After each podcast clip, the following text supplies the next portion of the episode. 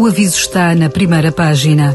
Um romance policial, como se sabe, tem as suas regras. Este não tem.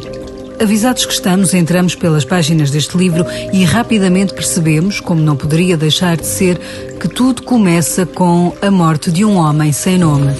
Nos arredores do Porto, o dia está de chuva. Estamos em maio, mas para o investigador da Judiciária Jaime Ramos, parece inverno. No carro, com o seu ajudante campo, Isaltino Jesus, parte para a investigação. Só nos filmes é que os polícias são tão bons, escreve o autor, que diz também que nos filmes e nos livros há assassinos inteligentes, maduros, experientes, treinados para não deixar vestígios. Mas lembre-se, este não é um policial que siga as regras. Segue antes pelos caminhos da memória do investigador Jaime Ramos, do que ficou para trás na Guiné ou em Angola. Nesta viagem encontramos histórias cruzadas, destinos como Manaus, São Paulo ou Rio de Janeiro.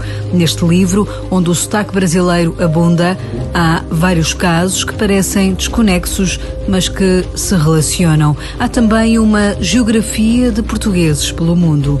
Longe de Manaus é um romance policial sem regras do escritor Francisco José Viegas, que venceu em 2005 o Grande Prémio de Romance e Novela da Associação Portuguesa de Escritores. Está editado pela Porta Editora.